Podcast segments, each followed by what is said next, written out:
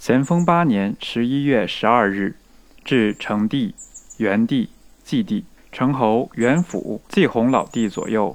二十五日闻三河挫败之言，专安期御赐送信回家。三十日就县局回勇之变，又寄一信。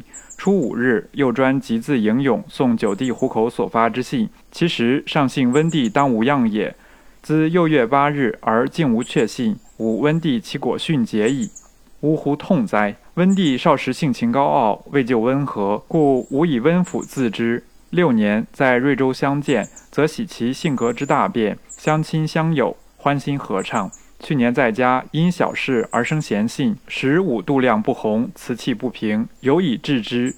师有愧于长兄之道，千愧万悔。夫妇何言？自去冬今春以来，吴喜温帝之言论风旨，洞达时事，纵括机要。出门以后，至兰溪相见，相亲相友，合唱如在江西瑞州之时。八九月后，屡次来信，亦皆和平稳切，无躁无惊。方一取与狄安相处，所依得人，必得名位俱尽。不料购获如是之惨。狄安义军所向无前，立于不败之地，不特予以为然。及数省官绅军民，人人皆以为然。此次大变，狄安与温帝皆不得收葬遗骨，伤心何极。现在官至军、洛中丞皆奏请于军持赴江北，即十五六及岳淼可先后奉旨，如命于赴宛楚之交。余留萧俊川一军防剿江米，自率张、吴、朱、唐及集自中营赴皖，必求攻破三河贼垒，搜寻温帝遗骸，然后有以对武亲于地下。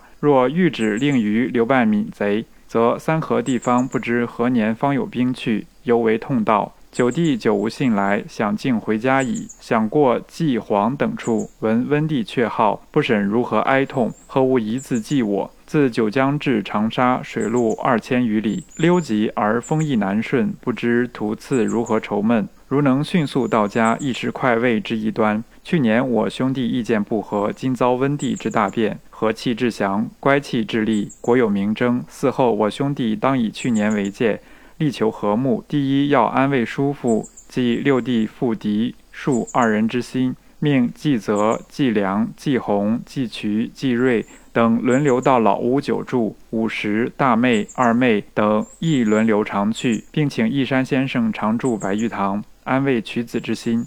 二要改葬二亲之坟。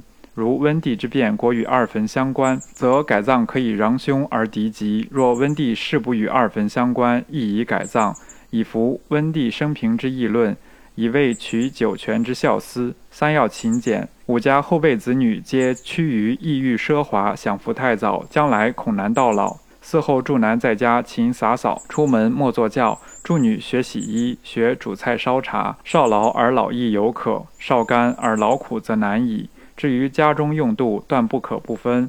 凡吃药、染布，即在省、在县托买货物，若不分开，则彼此以多为贵，以奢为上，漫无节制，此败家之气象也。